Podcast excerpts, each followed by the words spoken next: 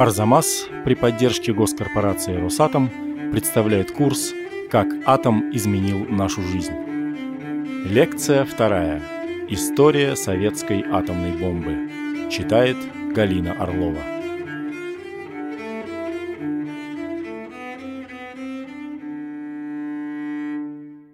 Есть разные способы рассказывать историю бомбы.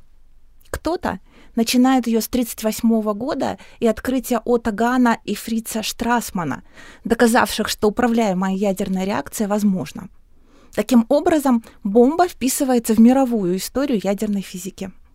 Кто-то ведет отсчет от 42-43 годов, показывая, что достижения советской внешней разведки способствовали разморозке работ над урановой проблемой.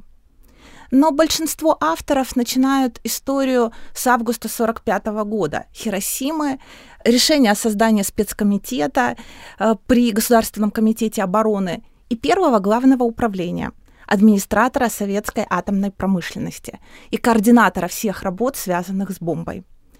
Здесь бомба становится ответом советского руководства и мобилизованных физиков на начало атомного века, намечающееся противостояние США и СССР и дебют холодной войны. я поступлю иначе. И начну эту историю с котлована.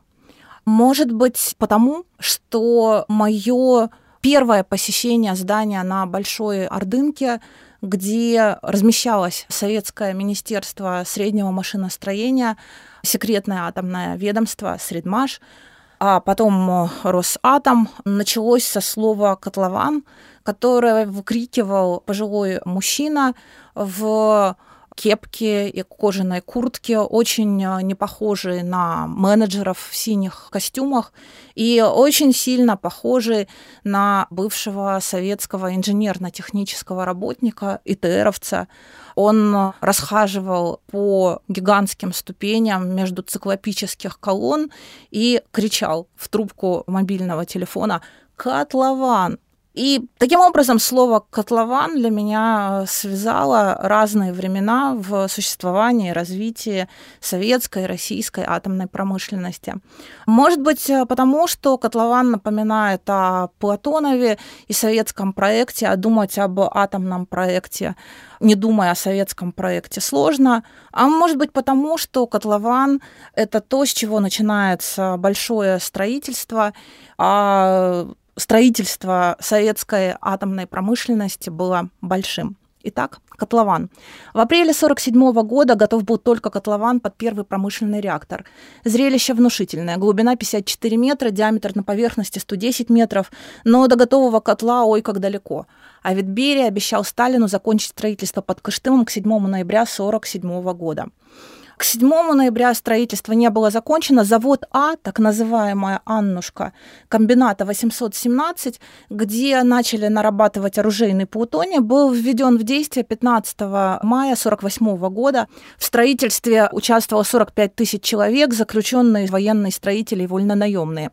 Первичный монтаж завершили за 10 месяцев, было использовано 1400 тонн металлоконструкции, 3500 тонн оборудования и так далее. Это был масштаб власти, поскольку в стройке принимали непосредственное участие первые лица государства. И лично Лаврентий Павлович Берия, возглавлявший спецкомитет и бывший на тот момент заместителем председателя Совета министров. Это стремление вписать строительство в советский символический порядок, соотнести их с 30-летием октября и бородатая шутка, бытующая среди физиков, о том, что каждый мечтает открыть очередную частицу к очередному съезду.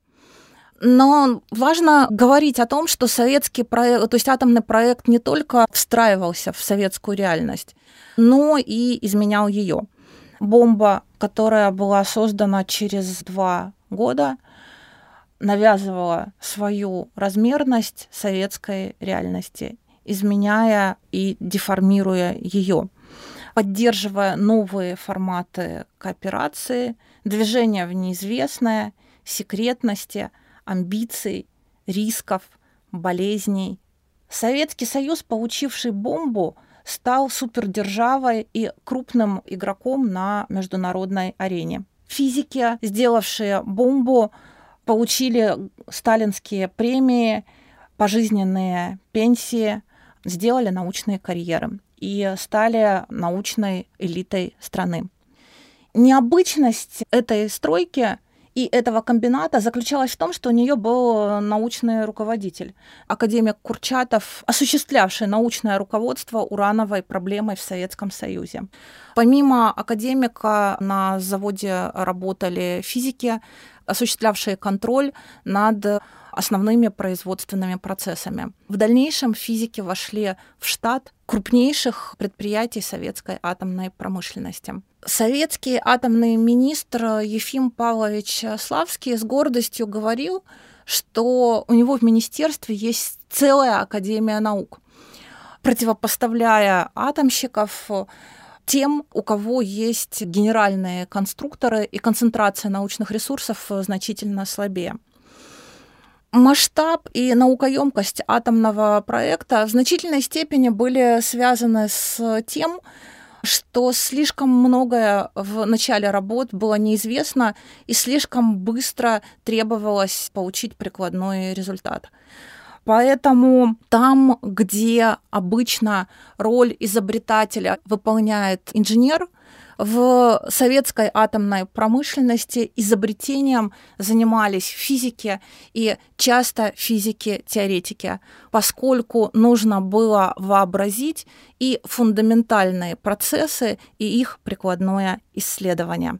Концентрация ресурсов, власти, наукоемкости придавала новый масштаб знанию и изменяла качество его производства – Американский физик Элвин Вайнберг, участник Манхэттенского проекта и руководитель Окриджской национальной лаборатории, одного из крупнейших ядерных центров Соединенных Штатов, назвал крупномасштабные научно-технические программы в сфере ядерных исследований, освоения космоса и радиоэлектроники большой наукой. О реакторах и ускорителях Вайнберг говорил как о пирамидах XX века – считая их объектами, в которых воплощается историческое воображение эпохи, амбиции их создателей и национальный престиж стран, реализующих столь грандиозные затеи. И, конечно, возникает вопрос, каким образом вокруг бомбы этого экспериментального объекта, для которого не может быть эксперимента, рождалась большая советская наука. В чем заключалось ее, собственно, советское своеобразие, кроме того, что бомба в СССР не была испытана в реальных боевых условиях, а для проведения технических работ и строительства использовался труд заключенных. Как в этой работе напряжение и воображение проступает родовая связь бомбы и большой науки с холодной войной? Далеко не всегда советская большая наука была большой. Если американские физики в 1940 году вводят мораторий на публикации научных работ о делении ядра и ядерной физики в целом, то в Советском Союзе с началом войны работы по ядерной физике прекращаются вовсе как э, бесперспективные в прикладном значении, а значит на ближайшие годы ненужные ядерная физика выводится за пределы мобилизованной науки. Ситуация изменяется в 1942 году, когда на волне старта Манхэттенского проекта и поступления новых разведданных у этих данных появляются читатели. Читателем этих отчетов стал Игорь Васильевич Курчатов ученик Йофы, завлаб в Ленинградском физико-техническом э, институте, Превращение Завлаба в руководителя советской атомной проблемы стало неожиданным кадровым решением и показало, что использование талантливых ученых в быстро растущих проектах перспективно. Результатом этого чтения стало постановление об организации работ по урану. А академику Йофа было приказано возобновить работы в области ядерной физики. Первоначально эти работы должны были быть возобновлены под эгидой Академии наук СССР. 10 марта 1943 года выходит постановление о назначении Курчатова научным руководителем работ по бомбе, а 12 апреля о создании лаборатории номер 2 Академии наук СССР, главного или головного научного подразделения атомного проекта. Главную роль в реализации этого проекта должны были сыграть э, ученые, поскольку слишком много неизвестного. Первый состав лаборатории 11 человек. Сам Курчатов долго болтается между штатами ФТИ и двойки, лаборатории номер два. Для строительства двойки в Москве отводится площадка размером 120 гектаров, где размещалась законсервированная стройка Института экспериментальной медицины. Начинку для бомбы планируют э, делать из э, материалов двух типов, не существующего в природе плутония-239, для производства которого, собственно, и э, строит комбинат на Южном Урале, и существующего в природе изотопа урана-235, который содержится в очень незначительных дозах в природном уране. Промышленность требовалось изобретать и создавать с нуля. С ресурсами была заметная проблема. Кое-что нашли в Средней Азии, но для запуска работ по урану и строительству реакторов по подсчетам физиков требовалось не менее 100 тонн. В ближайших планах, расчетах и доступе было порядка 10. Это потом в каждую геологическую партию будет включен радиометрист, а Городницкий будет в 1955 году петь.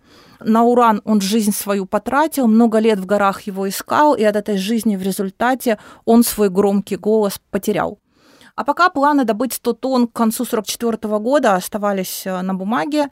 В одном из э, отчетов речь шла о том, что причина лежит в недостатке внимания и плохом материально-техническом обеспечении. От образцов урана, полученных Институтом редких металлов, товарищ Курчатов отказался как от непригодных для опытов. Ядерная промышленность предъявляла невиданные прежде стандарты и к исполнителям работ, и к материалам, с которыми они работали. Именно в этот период отрабатываются специфические механизмы финансирования советского атомного проекта. Используется так называемое аккордное финансирование, когда банк выделяет средства под решение задачи без конкретных проектов и смет по единым расценкам для того, чтобы, с одной стороны, ускорить решение задачи, а с другой стороны, для того, чтобы не создавать дополнительных проблем с секретностью. Таким образом, между 42, 43 и 45 годами мы имеем дело с атомным проектом в масштабе лаборатории номер два и большим количеством проблем, с которыми сотрудники этой лаборатории и лично академик Курчатов сталкиваются. Осень 45 года – это время, когда изобретается административный дизайн советского атомного проекта, структура, координирующая работы в советском атомном проекте была создана в августе 1945 года. 20 августа 1945 года создается специальный комитет под руководством Берии, и при этом комитете учреждается административный орган для решения всех практических задач по созданию бомбы, получивший название «Первое главное управление» или ПГУ.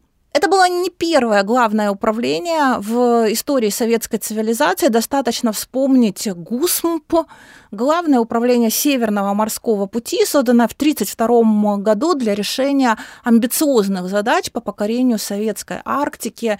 Но первое главное управление, занимающееся атомной проблемой, все-таки имело совершенно особый статус – выраженный надведомственный характер. В него в качестве членов входили первые и вторые лица ключевых советских министерств.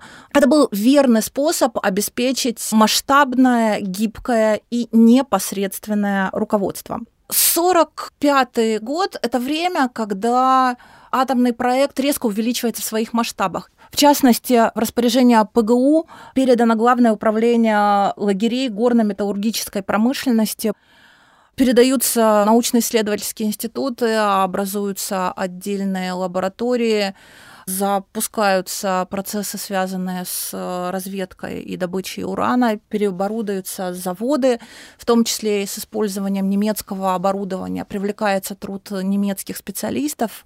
2 мая 1945 года заместитель начальника первого главного управления Авраамис Завинягин вылетает в Германию в сопровождении ведущих советских физиков для ревизии имущества физического института имени Кайзера Вильгельма. Большой удачей становится обнаружение 100 тонн э, урана, существенно поправивших ресурсную проблему советского атомного проекта.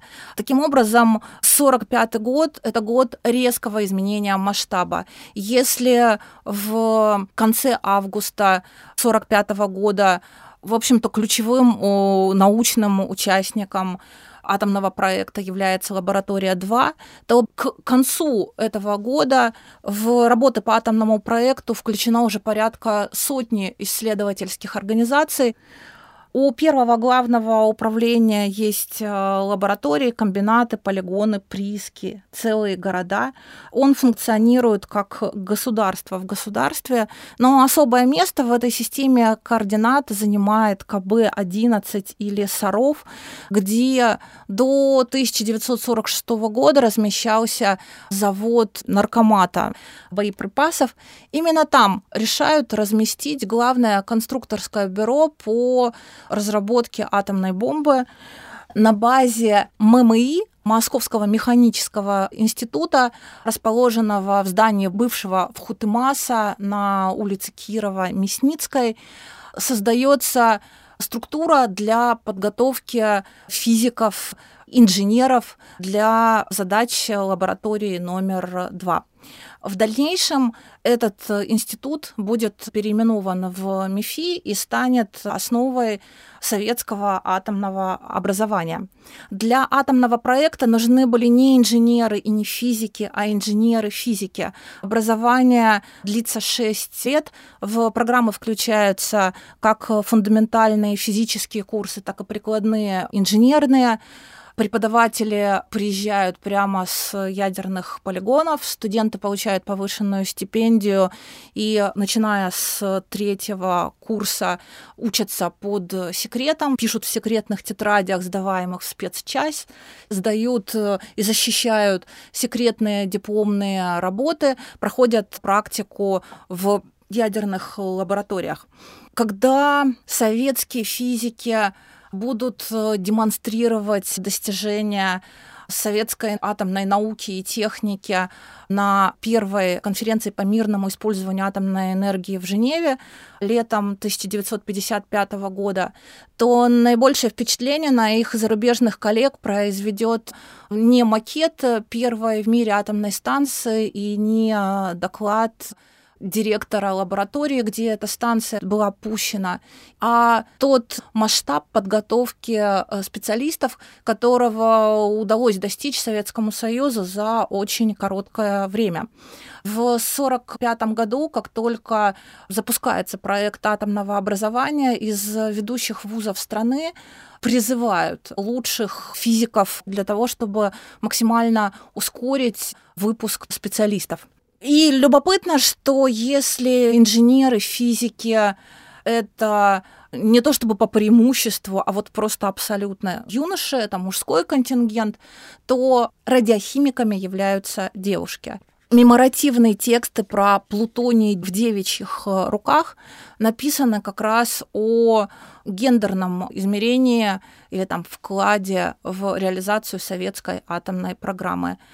Разделение изотопов, очистка оружейного плутония – это очень э, грязная работа. Грязная – это означает радиационно опасная. В первые годы, когда санитарные стандарты еще не установлены, а дозиметрическое оборудование не отлажено, количество сотрудников радиохимических производств, получающих хроническую лучевую болезнь, велико. Что характеризует ту науку и технику, которая позволила за этот небольшой срок создать атомную бомбу? Первое. Прежде всего речь идет о прямом контакте с властью и торжестве непосредственных отношений над всевозможными бюрократическими посредниками и структурами. История непосредственных отношений атомщиков с властью начинается не в 45-м, а в 43-м, когда вновь созданная лаборатория 2, числящаяся формально за Академией наук, на деле ей не подчиняется ни организационно, ни экономически, и от нее не зависит. Она подчиняется напрямую правительству, правительство утверждает планы и отчеты, а материально-техническое снабжение осуществляется через НКВД. Вот это вот прямое взаимодействие с властью оказывается и практически, и символически очень важным для атомщиков – у больших физиков вырабатывается специфический язык понятного говорения о сложном для того, чтобы объяснять вождям, почему необходимо принимать то, а не другое решение. В изданном архиве Курчатова есть рекомендация, как необходимо готовить доклады для представления правительству. Просто. Это такой прообраз современных презентаций. С другой стороны, нельзя не упомянуть э, ситуацию, связанную с атомными объектами, размещенными вдали от столиц. В этих местах, как известно, советская э, и в привычном смысле слова партийная власть отсутствует. Вся полнота власти принадлежит начальнику объекта, а партийные интересы представляет прямой представитель ЦК или политотдел. Второе речь идет о беспрецедентном масштабе секретности. Нет только в Советском Союзе, но и в Соединенных Штатах с реализацией национальных атомных программ связывают создание особых инфраструктур и машин секретности, неизвестных до этого. Безусловно, тайные знания и общества существовали, если не всегда, то давно, но вот этот размах, детализация и отчетливость появляются вместе с атомом. Начиная с первых лет своего существования, секретные объекты ядерного цикла, как промышленные, так и научно-исследовательские, не просто устраиваются режимно по образу и подобию зоны, они просто являются зоной. Так, например, постановлением Совета министров от 17 февраля 1947 года КБ-11, Арзамас-16 относится к особо секретным режимным предприятиям с превращением его территории в закрытую зону к 1 мая 1947 года режим охраны территории должен вступить в действие. Это означает, что за короткий срок территорию общим периметром 56,4 километра предстояло превратить в режимное пространство с его характерными атрибутами. Правильный периметр, два и более контура охраны, вышки с часовыми, вахта-пропускная система, забор, колючая проволока, чистокол или сплошной деревянный забор достаточной прочности, колючка на котором всегда должна быть хорошо натянута. Стоимость производства режимного пространства для Арзамаса-16 составила порядка 6 миллионов рублей. То есть изготовление зоны – это не очень дешевое дело. Важно понимать, что режимность не обрушивается на атомный проект внезапно. На протяжении 44, 45, 46 годов регулярно поступают жалобы от сотрудников НКВД, надзирающих за физиками, на плохую дисциплину и несоблюдение режимных требований. Э, у радиохимиков, работающих над производством тяжелой воды в физико-химическом институте имени Карпова, до лета 1947 года эти требования носят такой очень э, домашний характер. Немецких специалистов, которые работают на объекте, журят за то, что они пользуются фотоаппаратом. В качестве инстанции контроля используют не специальную охрану или сотрудников режимных отделов, а вот своих же старших научных сотрудников. Ситуация изменяется в 1947-м. Выходит обновленный закон о соблюдении гостайны. Это первый раз, когда в список сведений, представляющих гостайну, включается обильная научно-техническая тематика и проблематика. Начинается проверка помещений и э, документов, ужесточается повседневный режим э, сотрудников до превращения научно-исследовательских организаций в объекты строгого режима, стрелков у дверей лабораторий, отдельного пропуска в каждое помещение на территории, зашифрованных ядерных терминов, рабочих тетрадей, сдаваемых в первый отдел, и ужаса от утраты пересчитанных кем-то страниц, то есть до всего того, что стало общим местом в воспоминаниях ученых и инженеров о работе в атомном проекте в начале 50-х годов, остается один шаг. Важно понимать, что большая советская атомная наука не только обременена режимными требованиями, но и подчиняется логикам производства секретного знания, шифровки, утаивания информации становятся важной частью научной коммуникации и существенно изменяют сам процесс производства знаний. Существуют закрытые ученые советы, закрытые диссертационные темы, секретные курсы. Для поездки на секретную конференцию требуется сдать тезисы в режимную часть своего института и получить их в режимной части того института, куда вы приезжаете на конференцию. Физик-экспериментатор Юрий Ставиский вспоминает о том, как в конце 40-х, начале 50-х составляли отчеты в секретной лаборатории В, подчиненной девятому управлению МВД СССР. Это управление было создано специально для руководства несколькими ядерными институтами, где были сконцентрированы немецкие сотрудники и советские специалисты с небезупречной репутацией, перемещенные из лагерей, бывшие военнопленные и, и так далее. Так вот, Юрий Ставиский вспоминает о том, как он составлял научный отчет на рубеже 40-х и 50-х годов. Для отчетов с грифом «совершенно секретно» и «выше», а «выше» — это совершенно секретно особая папка, все крамольные слова были зашифрованы. Крамольными были, собственно говоря, специальные физические термины. При этом каждый институт имел свой шифр. Например, нейтрон в Обнинске звучал как метеорит, а в двойке, то есть в Курчатовском институте, как нулевая точка. Когда секретная машинистка печатала совершенно секретный отчет, то все криминальные слова исполнитель подчеркивал их в рукописи, она пропускала. При проверке своего машинописного текста физик вписывал от руки эти термины. Когда отчет приходил в дружественную организацию, в секретной части стирали карандаши, вносили другие шифры.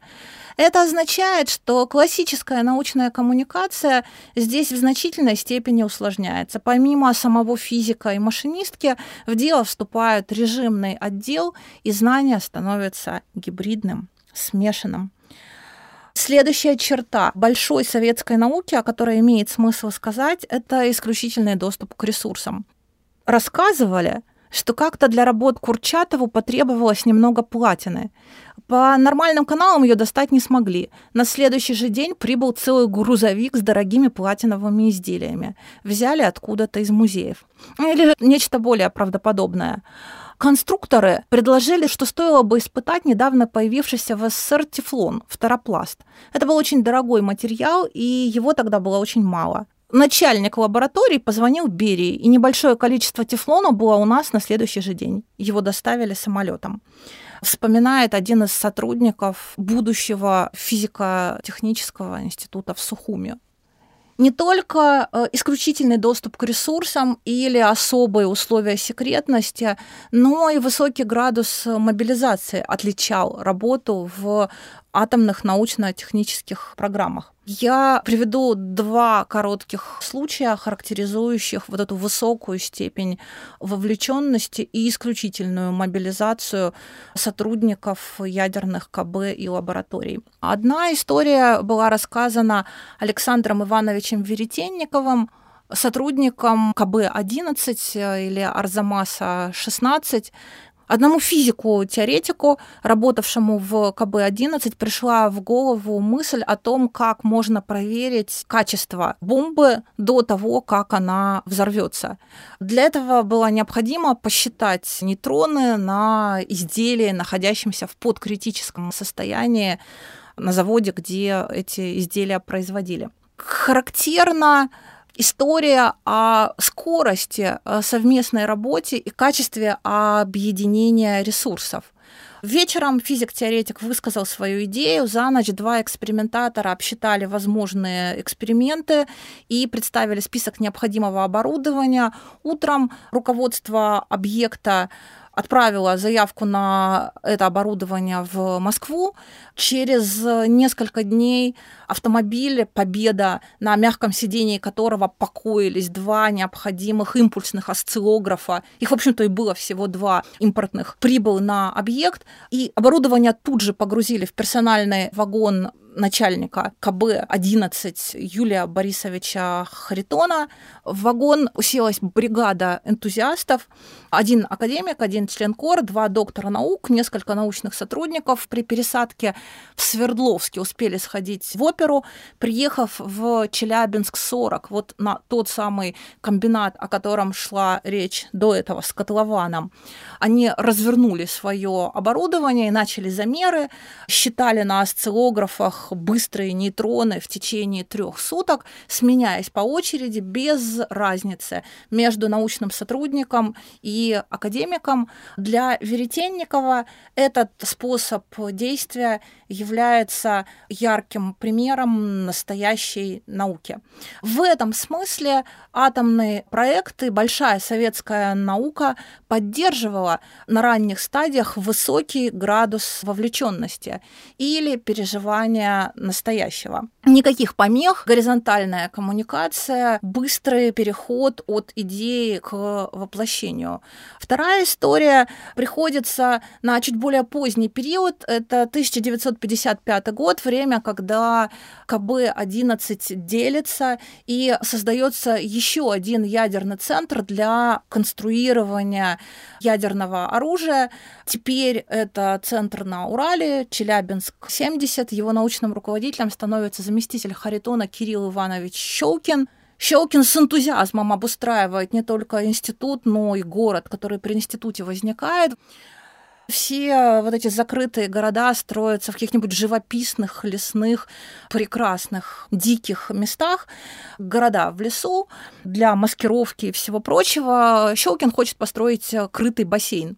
Но заместитель министра среднего машиностроения Славский против. Вроде бы потому, что по рангу не положено. Потому что в КБ-11, в Арзамасе 16 крытого бассейна еще нет.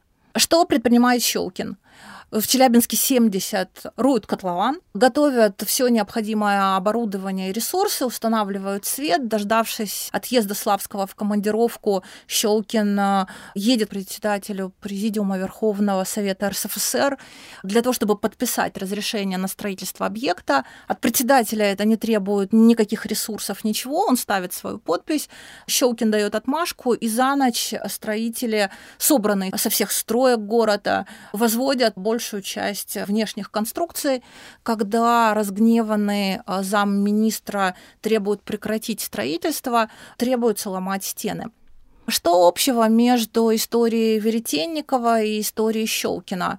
Скорость, воля к воплощению, риск, азарт, градус мобилизации. Разумеется, речь идет об ответственностях и рисках, которые принимаются на себя. И что еще очень важно, о действиях в условиях неопределенности. Пожалуй, это последняя черта, о которой я хотела бы сказать. Несмотря на то, что советская сторона располагала большим объемом разведданных, ядерные мемуаристы постоянно говорят о том, что им ничего не было известно. Все приходилось создавать и изобретать с нуля. И прежде всего речь шла об изобретении способов действия, то есть технологий. В условиях неопределенности исключительно высока была роль теоретиков, поскольку многое нельзя было увидеть и пощупать руками, а только рассчитать. И сам э, ядерный взрыв, который рассчитывали, был родственником процессов, происходящих на звездах. Неудивительно, что те, кто стоял у истоков разработки этой проблемы в отрасли, получили величественное мифологическое название Прометеи ядерного века. А многие теоретики, Игорь там в частности, после ухода из атомного проекта в той или иной степени связали себя с задачами астрофизики, ближе к звездам, подальше от взрывов. Взорвется или не взорвется, было непонятно до последнего момента. Взорвалась утром 29 августа 1949 года. 841 участник работ над атомным проектом получил награды советского правительства. 12 августа 1953 года, то есть через полтора месяца после этих преобразований, были произведены испытания первой советской водородной бомбы. Испытания были успешными. С высоты 30 метров был произведен э, взрыв. В радиусе 4 километров снесены кирпичные здания. На протяжении 50-х годов эта модель совершенствовалась, изменялась, дорабатывалась. Продвинутый опытный образец был испытан КБ-11, серийное производство было налажено в Челябинске 70, чем там гордятся. Но, разумеется, этим все не ограничивалось. Каким был Средмаш в эти годы? Со временем в сферу интересов входит не только вот весь цикл ядерного производства от добычи урана до производства готовых изделий, но и интересы распространяются на подземные ядерные взрывы, промышленное производство алмазов. Ядерщики участвуют в преобразовании природы на полуострове Мангышлак. Они строят опытный реактор с одновременно опреснителем воды и создают оазис город Шевченко, ныне Актау. В закрытых городах открываются филиалы МИФИ. У Средмаша большая социальная инфраструктура, интерес к инновациям, в том числе в сфере управления.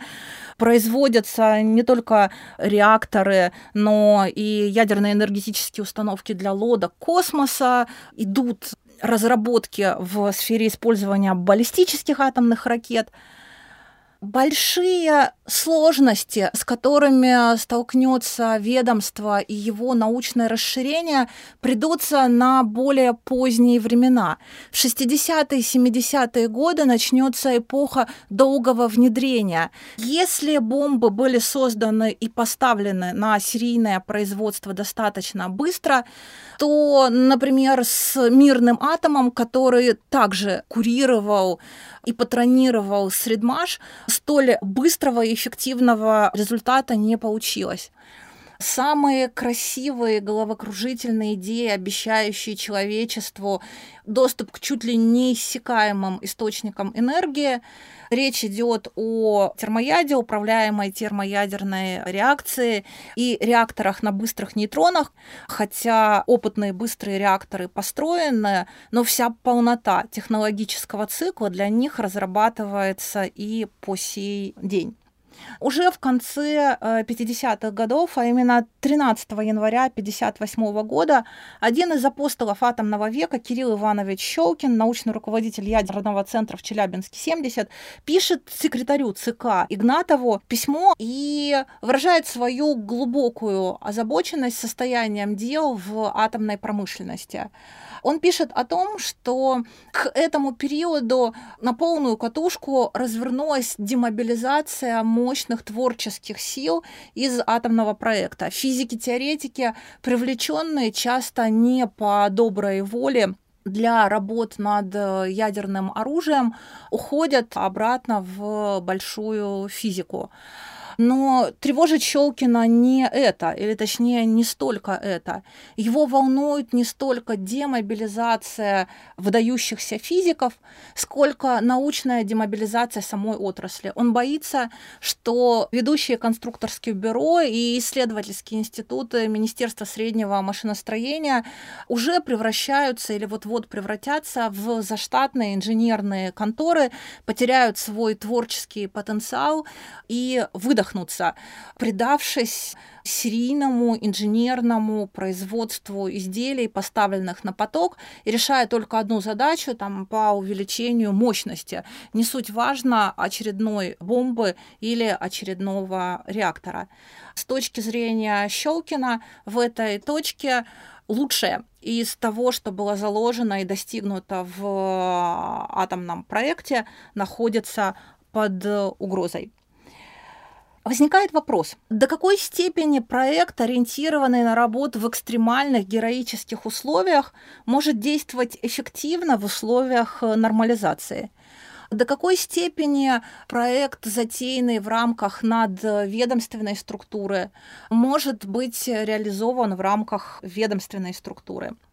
Если в начале своего рассказа я сравнивала атомный проект с атомной установкой, то заканчивая свою историю, я должна вернуться к этому сравнению и сказать о том, что на комбинате 817, точнее на его заводе А, после того, как он был пущен в июне 1948 года, буквально через несколько месяцев возникли серьезные проблемы, поскольку реактор стремительно терял свою реактивность, то есть не вырабатывал необходимого количества плутония. Забили тревогу, выяснили, что радиоактивная среда оказывается невероятно агрессивной по отношению к конструктивным материалам, к тому, из чего этот реактор сделан. Оборудование в значительной степени попорчено коррозией, нарушенная герметичность, внутри реактора обнаруживаются продукты деления. Все это мешает скорости процессов, снижает существенно качество реакции и объем нарабатываемого плутония до некоторой степени долгосрочно реализуемая научно-техническая программа, придуманная вокруг бомбы и отчасти похожая на нее по своему устройству, со временем обзаводится сходными проблемами. Нарушение герметичности советского атомного проекта, включение физиков в сложные партийно-хозяйственные отношения вплоть до отправления сотрудников реакторных институтов в колхозы. Большое внимание, которое начинает уделяться эм, менеджменту в жизни научно-исследовательских институтов, программы планирования, патентования, бесконечной отчетности, научной бюрократии. Все это очень сильно изменяет и затрудняет работу. Появляются дополнительные примеси и осколки.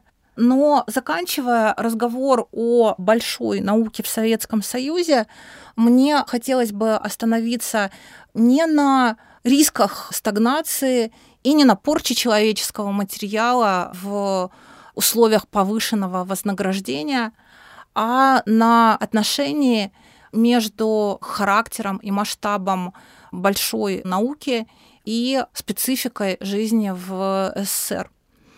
Один из моих собеседников, бывший директор ядерного института, сказал, что с его точки зрения, пожалуй, именно советский стиль и порядок существования в наибольшей степени отвечает тем новым требованиям, которым должна отвечать современная наука. Кивая в сторону ранней истории ядерной физики и исследований радиоактивности, он говорил о том, что это на заре было возможно, когда физик и его жена, очевидно, упоминаются супруги Кюри, могли у себя в подвале перебирать какие-то пробирки, а теперь все не так. Наука становится наукой больших коллективов, требуется специфическая степень вовлеченности и участия, Ему вторит другой физик, который говорит о том, что у нас наука, она последовательная, она длиннопериодная. Если уж во что-то вляпались, то не остановимся. Возникает вопрос, что происходит, когда крупномасштабная программа, в которую вляпались, не останавливаясь, накапливает в себе слишком большой потенциал инерции. Следующая лекция о том, как из военных разработок родился мирный атом. Проект подготовлен при поддержке госкорпорации «Росатом» в рамках празднования 75-летнего юбилея атомной промышленности –